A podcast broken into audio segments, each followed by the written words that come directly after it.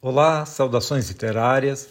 Neste 20 de novembro, Dia Nacional da Consciência Negra, eu vou falar sobre a obra de dois grandes autores brasileiros. Oswaldo de Camargo é um dos mais importantes intelectuais do país, militante do movimento negro, jornalista, poeta, escritor. A Companhia das Letras uh, reuniu uma antologia inédita. São o nome é 30 Poemas de um Negro Brasileiro, que reúne 15 poemas negros lançados pela primeira vez em 1961, em uma edição que foi limitada da Associação Cultural do Negro.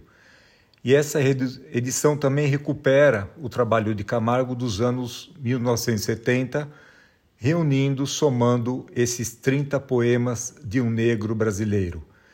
A Companhia das Letras também lança uma nova edição de O Carro do Êxito, o título do livro publicado pela primeira vez em 1972. São 14 textos que misturam ficção e experiência do próprio Camargo na, na vida urbana da cidade de São Paulo. Junto com Lírio da Conceição, um dos personagens presentes na coletânea, ele faz andanças por redações da chamada imprensa negra e participa de encontros da Associação Cultural do Negro.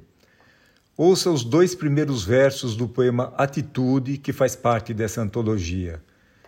Eu tenho a alma e o peito descobertos, a sorte de ser homem, homem negro, primeiro imitador da noite e seus mistérios.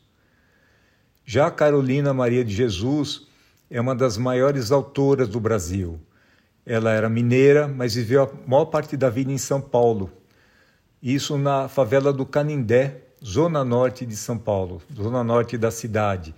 Lá ela, ela trabalhava, sustentava os filhos como catadora de papel, material reciclável, e reaproveitava cadernos recolhidos do lixo para escrever textos diversos, de diários a poemas. Ela tornou-se conhecida quando o jornalista Audálio Dantas soube de seu trabalho e ajudou a organizá-lo no livro Quarto de Despejo Diário de uma Favelada, que foi lançado em 1960. Esse livro está nas livrarias uh, por conta de algumas editoras, mas a Companhia das Letras prepara uma reedição de toda a obra da autora, que está passando por uma revisão de Vera Eunice de Jesus, que vem a ser filha da Carolina, e pela escritora Conceição Evaristo, ambas na supervisão de um conselho editorial formado por mulheres, fazendo uma cuidadosa revisão da, do trabalho de, de Carolina Maria de Jesus.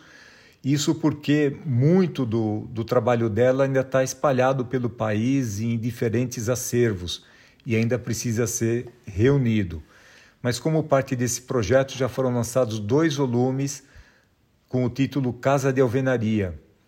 Muito do que a autora produziu ainda precisa ser reunido e editado, e é o que a Companhia das Letras promete fazer com, essa, com esse conselho editorial.